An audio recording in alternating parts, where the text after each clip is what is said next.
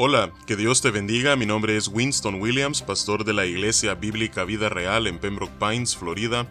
Bienvenidos a otro episodio de Vida Devocional, un ministerio de la Iglesia Bíblica Vida Real, cuya misión es sembrar la verdad de la palabra de Dios en los corazones de los hombres y cosechar vidas nuevas para el reino de Dios. Para más información puedes visitar nuestra página web www.ibvidareal.org o seguirnos en nuestra página de Facebook en arroba ibvidareal. En este día estaremos meditando en el Salmo 60. Este es un salmo de David y casi es idéntico al Salmo 40 versículos 13 al 17. Eh, en aquella ocasión David está alabando a Dios por eh, la liberación y en este caso, ya que prácticamente solo es esa porción del Salmo 40 a la, que se asemeja, esta es simplemente una súplica por liberación. Así es que ya hemos meditado en el contenido de este Salmo 70 cuando estuvimos empleando nuestro tiempo ah, hace algunos meses atrás en el Salmo 40, pero vamos a verlo hoy como una oración precisamente por lo que David está elevando esta súplica, por liberación. Así es que vamos a leer este salmo corto de tan solamente cinco versículos y luego meditaremos en esta súplica de David. Dice la palabra de Dios. Oh Dios, acude a librarme. Apresúrate, oh Dios, a socorrerme. Sean avergonzados y confundidos los que buscan mi vida, sean vueltos atrás y avergonzados los que mi mal desean. Sean vueltos atrás en pago de su afrenta hecha los que dicen, Ah, ah, Gócense y alégrense en ti todos los que te buscan, y digan siempre los que aman tu salvación, engrandecido sea Dios. Yo estoy afligido y menesteroso, apresúrate a mí, oh Dios, ayuda mía y mi libertador eres tú, oh Jehová, no te detengas. Que Dios bendiga su palabra. Entonces vemos en primer lugar que la situación en la que David se encuentra al igual que en el Salmo 40, es una situación desesperante.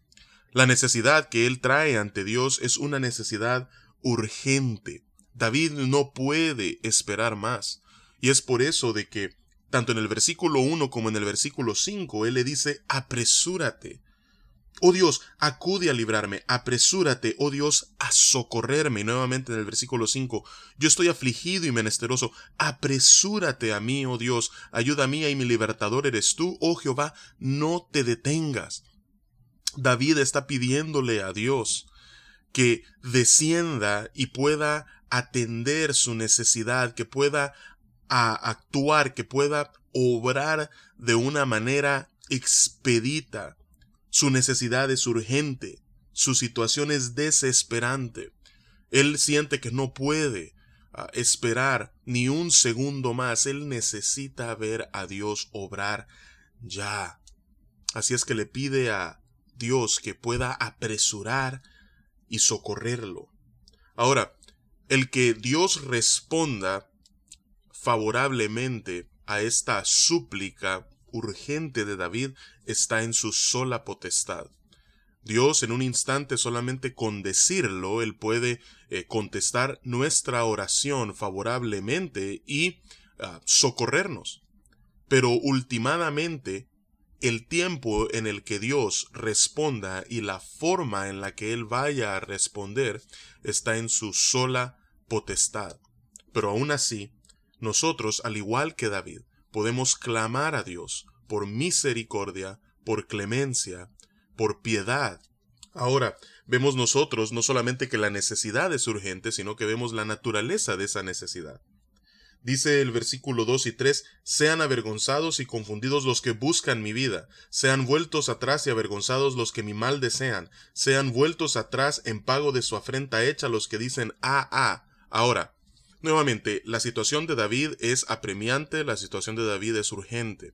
Vemos nosotros que él está bajo amenaza enemiga, él está siendo atacado por eh, personas que no solamente están buscando su mal, no solamente están burlándose de él y están ah, vituperándolo y él es una víctima de sus afrentas, sino que además su vida está en peligro.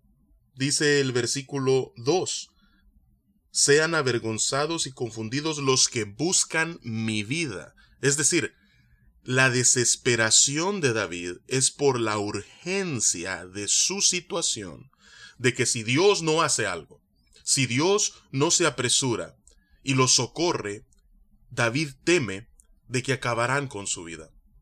Entonces, antes de que esto suceda, David le está pidiendo a Dios que él pueda obrar de tal manera que aquellos que desean su mal y están buscando quitarle la vida puedan ser avergonzados, sus planes frustrados de tal manera que no puedan salirse con la suya. Así es que nuevamente, son raras las ocasiones en las cuales nosotros, cuando le pedimos a Dios de que pueda actuar con urgencia, eh, es motivado porque nuestra vida está en peligro, es decir, nuestra necesidad es de vida o muerte. así es que vemos que en las, las instancias en las cuales David le pide a Dios que pueda actuar con urgencia, o al menos en este caso, es porque literalmente su vida está en peligro. Pero en el versículo 4 vemos nosotros esta lucha que caracteriza la vida de cada creyente cuando se encuentra en una dificultad. Esta lucha entre la fe y la duda, esta lucha entre el dolor y el sufrimiento y la alabanza y la adoración. Porque aún en medio de esta situación desesperante y urgente, David anima a todos los que escuchan este salmo o leen este salmo, diciendo, gócense y alégrense en ti todos los que te buscan. Y digan siempre los que aman tu salvación, engrandecido sea Dios. O sea que aún en medio de esta dificultad, David está alabando a Dios, está dándole gloria a Él y no solamente Él lo está haciendo, sino que anima a los demás a que también se unan a Él en alabanza a Dios. Gócense y alégrense. ¿Cómo así, David? Estás pidiéndole al Señor de que se apresure, que te socorra, pero aún así estás animando a los demás a que se gocen y se alegren. Sí, ese es el gozo del Señor. Aún hasta en medio de las situaciones difíciles nosotros podemos gozarnos y alegrarnos en Dios y en su salvación. Así es que para los que amamos a Dios, nosotros podemos siempre tener el gozo y la paz que solamente el tener una relación personal e íntima con Él nos puede brindar aún en medio de las situaciones más apremiantes y más urgentes en nuestra vida. Así es que independientemente de lo que nosotros podamos estar atravesando, nosotros hemos sido creados para alabar, adorar y traer gloria a Dios. Así es que en todo momento podemos nosotros decir engrandecido sea Dios. Así es que vamos a orar y vamos a pedirle al Señor que mientras nosotros mismos nos encontramos en situaciones difíciles y urgentes, que nosotros podamos también encontrar el espacio para la adoración. Señor, venimos ante tu presencia en este día, dándote las gracias, Señor, porque somos hijos tuyos, hemos sido reconciliados contigo gracias a los méritos de Cristo Jesús, y es por eso que nosotros podemos llamarte Abba Padre. Señor, gracias porque tenemos acceso directo a ti, y podemos venir ante ti con nuestras peticiones, nuestras necesidades, con la urgencia, Padre, que en ocasiones sentimos, para que tú puedas acudir y socorrernos. Así es que, Padre, gracias te damos por ello.